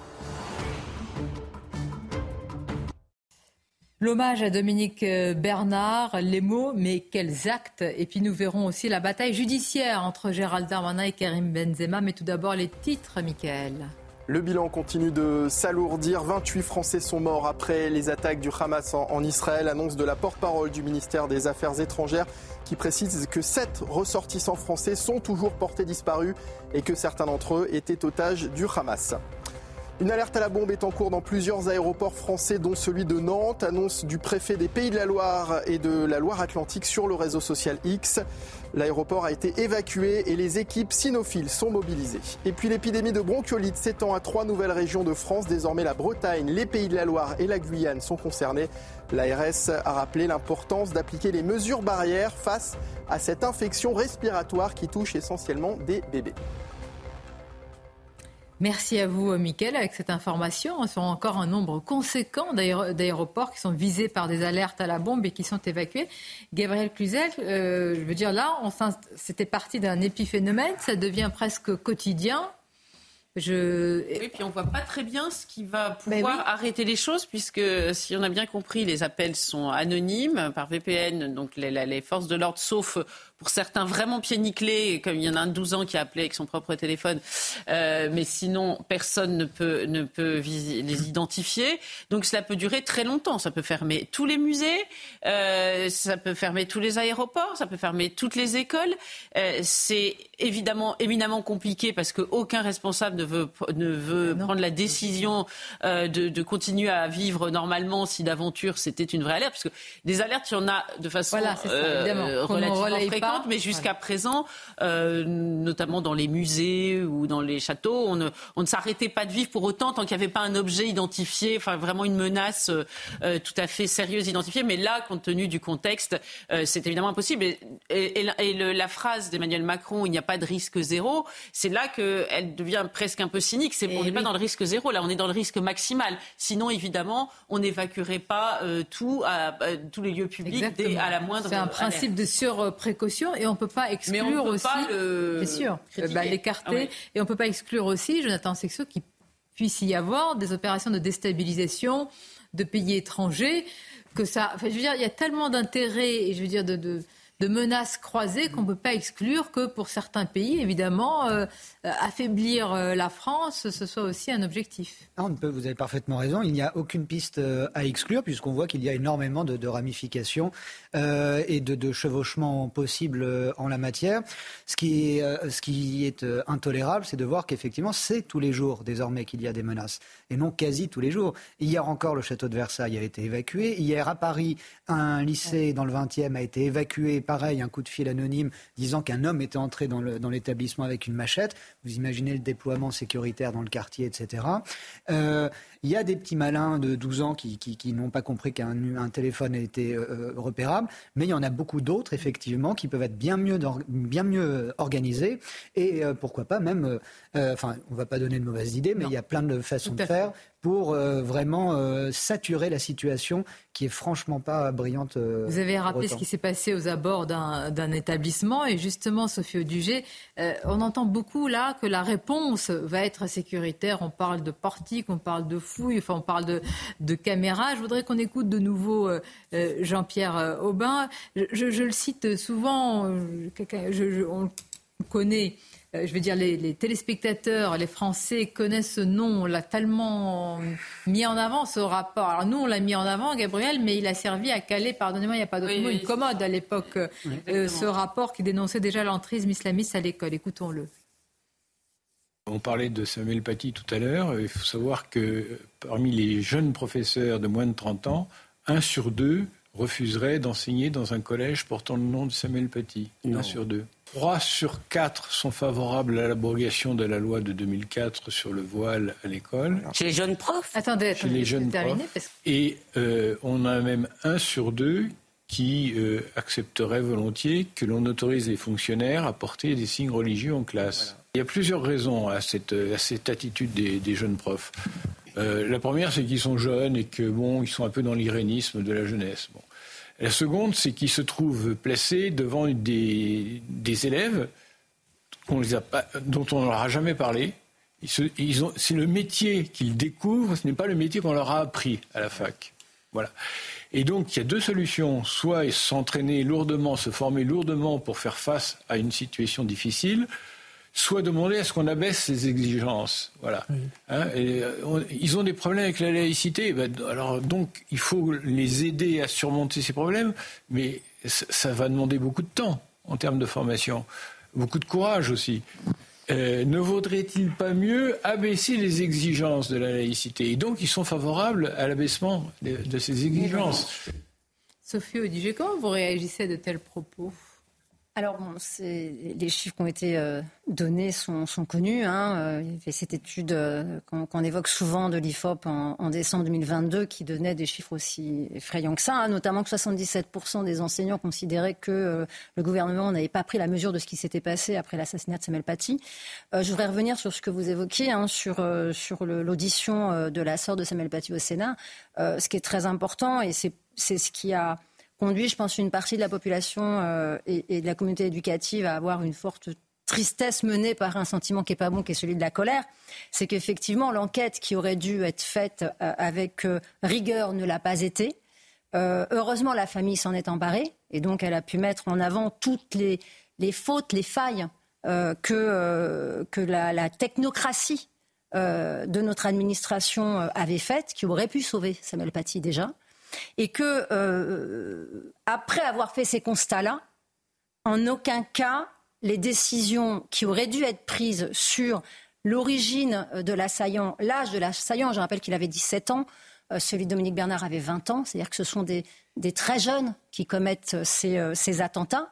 Euh, donc qui, vont, qui vont mourir hein, pour, pour cela. Euh, et, la, réponse qui est faite aujourd'hui par nos gouvernants est une réponse qui, qui, je dois nous qui, je pense, doit nous amener à beaucoup de réflexion, car on est dans un modèle de, de, manière de gouverner qui est celui de la peur. Et, moi, je trouve que d'un point de vue intellectuel, c'est très, très, très embêtant, parce que euh, on, peut, la population française peut entendre que quand un, virus inconnu euh, arrive, euh, on soit un peu dans un moment, euh, si vous voulez, on ne sait pas comment traiter les choses et qu'à un moment on va prendre des décisions peut-être hâtives qu'il aurait fallu arrêter évidemment, mais qui vont amener à restreindre les libertés. Mais quand il s'agit de l'assassinat par un terroriste sur le territoire français, de personnes qui sont rentrées de manière irrégulière et qu'on n'a pas été capable de faire sortir, ce n'est pas un virus, c'est pas quelque chose qu'on ne connaît pas, c'est pas quelque chose sur lequel on ne peut pas agir. Et je crois qu'il y a une déresponsabilisation extrêmement coupable, pour ne pas dire criminelle, de nos dirigeants. Et je ferai référence notamment, euh, évidemment, à Papendiaï, qui, souvenez-vous, euh, il y a un peu plus, euh, il y a un peu plus d'un an maintenant, hein, quand les, les, professeurs, les chefs d'établissement lui ont demandé de prendre position sur la Baïa, il a quand même eu le culot de répondre qu'il ne pouvait rien faire parce que le problème c'était les plateformes de téléphone. Et qui, en fait, tant que les plateformes ne pourraient pas faire le boulot, les gouvernements ne pouvaient pas non plus les faire. Ce qui est quand même un aveu d'échec et d'impuissance quand même extrêmement grave. Et là, aujourd'hui, qu'on réentende ces arguments-là euh, est euh, évidemment dramatique et euh, conduit effectivement à nous faire croire qu'on est quelque part résigné à vivre dans la peur et à être gouverné dans la peur. Sauf comme l'a rappelé Philippe de Villiers ce matin à votre, à votre micro, c'est pas ça qu'on attend des gouvernants. Euh, L'État doit protéger son peuple. Et le peuple doit pouvoir vivre dans ces cas-là dans une certaine liberté, une certaine sérénité. Et cette sérénité à l'école, elle est indispensable. Et considérer qu'il va falloir faire de l'école une prison dans laquelle on tente de passer quelques savoirs, euh, c'est quelque chose auquel, auquel, on ne peut pas se résigner. Non, surtout parfois, souvent la menace est à l'intérieur de l'école. Absolument. et, ce n'est peut-être pas la bonne. Un, dernier élément, euh, Sonia, pardon, que je voudrais ajouter, c'est que Gabriel Attal, qui va s'attaquer à ce sujet-là dans l'école devra regarder droit dans les yeux le problème de l'islamo-gauchisme qui a gangréné évidemment le milieu des enseignants, euh, dont une partie silencieuse aimerait pouvoir s'en extraire, mais qu'ils ont beaucoup de mal. Parce que quand on regarde les propos très violents, euh, très, très, très euh, non républicains, qu'on peut entendre dans certains groupes politiques, il faut savoir qu'on les entend aussi sur certains textes syndicaux qui sont transmis. Euh, Mais voilà. Euh, Alors moi, c'est la vraie question. Vous vous souvenez quand la comment s'appelait-elle Madame Vidal, je crois, avait dit euh, au sein du, CNRS, elle avait dénoncé l'islamo-gauchisme, puis après rien du tout. Je crois qu'elle avait même, elle s'était elle-même dédie. Exactement. Vous avez, vous avez un rapport qui est très intéressant du Sénat, Retour de la République à l'école et qui prône comme une des solutions proposées, c'est renforcer l'analyse critique des religions. Bon, il faut, il faut être sans concession sur l'explication historique, sociologique. Et si les gens n'acceptent pas, mais s'il y a des familles d'origine étrangère euh, qui, qui, refusent notre système de pensée, qui refusent notre héritage, eh bien, elles peuvent partir. Je crois qu'il faut dire les choses libres assez. Non, non, mais à un moment donné, il faut. que ça se passe pas comme ça. attendez, attendez. Euh, S'il y a une partie de cette population donc, qui est minoritaire aujourd'hui, qui est en opposition directe, qui est dans une logique de combat et qui refuse ouvertement les valeurs françaises, à un moment donné, il faudra poser cette question du départ de ces gens-là. Il y a des pays qui sont tout à fait prêts d'ailleurs à les accueillir. Ils s'y épanouiront, dont certains footballeurs. donc. Euh, euh, bah, ça fait la transition. Merci pour la. Évidemment, oui. ça c'est un changement de, de logiciel, hein. c'est un changement de paradigme général. c'est la législation qui doit. Euh, non mais vous pouvez pas. Mais attendez. S'en occuper. Hein. Ces familles n'ont pas envie de partir. Mais oui, mais, elles sont pas. Attendez, mais vous avez, vous avez, vous avez une partie de ces populations, celles qui sèment la terreur dans les lycées. Alors, je ne condamne pas ces adolescents qui sont lobotomisés, qui sont conditionnés. Comment peut-on rééquilibrer les choses? C'est pour ça qu'il faut densifier les enseignements, notamment philosophiques. Général. Oui. Une euh, star du football. Hmm.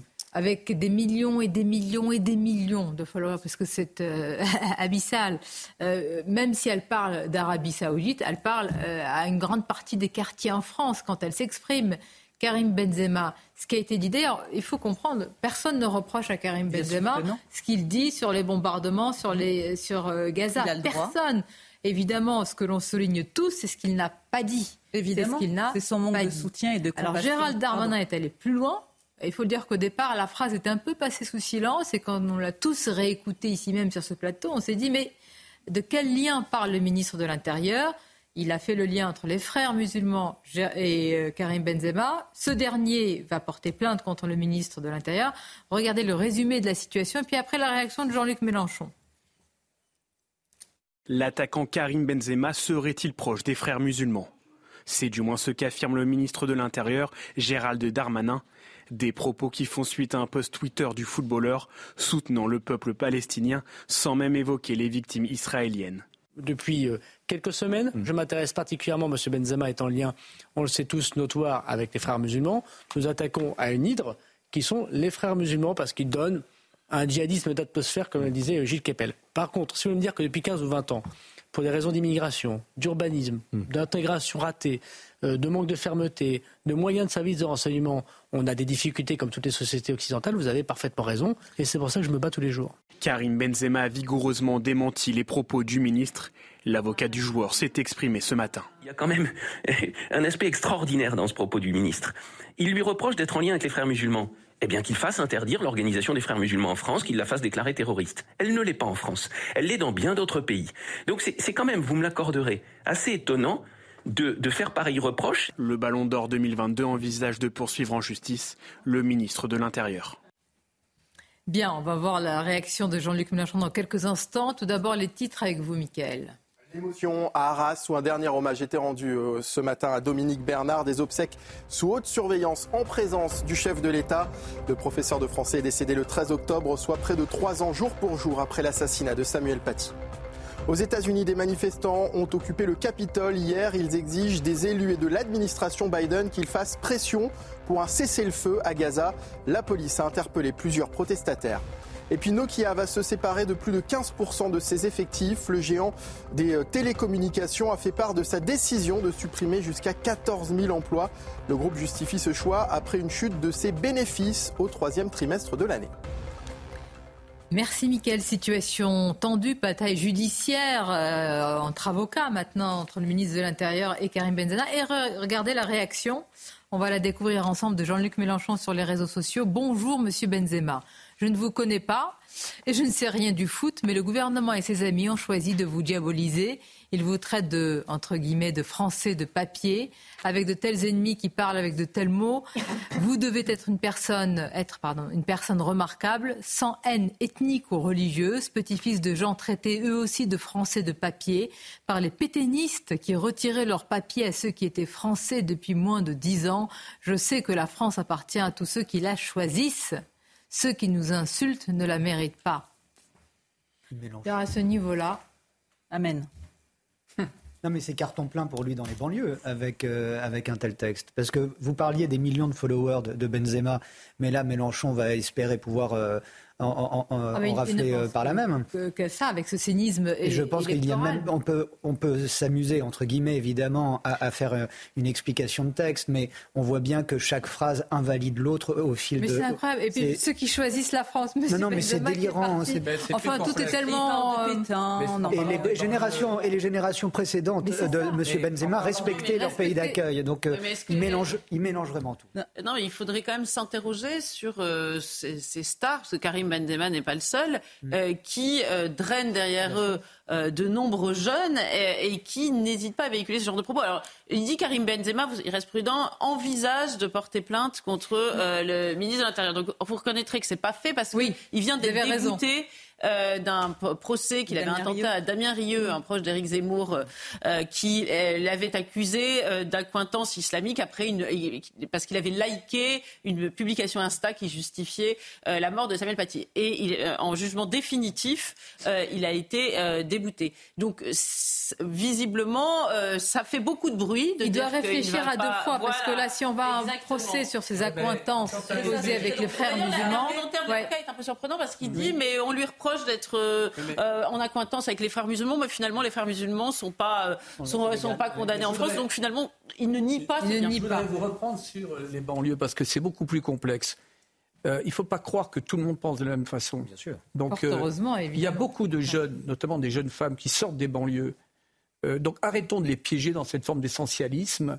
Euh, d'ailleurs, je, quand on parle de. celui qui les piège, c'est Jean-Luc Mélenchon. Mais exactement. mais euh, concernant ça, c'est son calcul. Nous vous avez raison. Vous avez quand même dans la société française des millions de personnes qui sont d'origine notamment maghrébine et qui se sont totalement euh, mais bien sûr. Mais désolidarisés des propos de M. Mélenchon et d'Alafi. Non, mais, mais qui pensent, mais qui pensent français. Moi, j'ai des amis, j'ai des amis qui pensent français, qui ont choisi on dit c'est mon pays d'appartenance et qui renoue avec Marc Bloch, etc. vous avez raison de le rappeler. Merci de le rappeler, général. Et nous étions en train de mettre en évidence dans la tête de Jean-Luc Mélenchon le, calcul. Il n'y a pas seulement que du calcul, d'ailleurs, parce que là, Sointe, euh, je, voilà.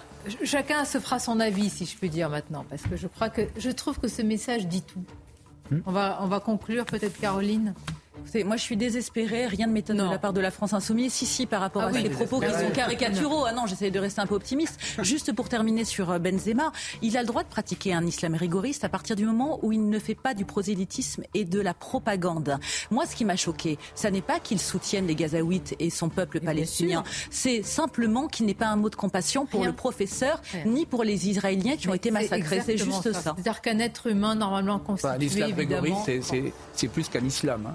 Non, mais après, ça le regarde. Moi, ça me gêne pas s'il est en Arabie Saoudite. On peut pas, bah, peut pas lui analyser le, rein et les cœurs. En tout cas, je garde espoir quand on a des invités comme vous. C'est ça ce qui fait plaisir. Je vous remercie vraiment. C'était un plaisir de vous avoir autour de cette table malgré cette actualité sombre et tragique. Je vous dis à très bientôt. Merci. Restez avec nous sur CNews. Vos éditions se poursuivent évidemment. Bel après-midi.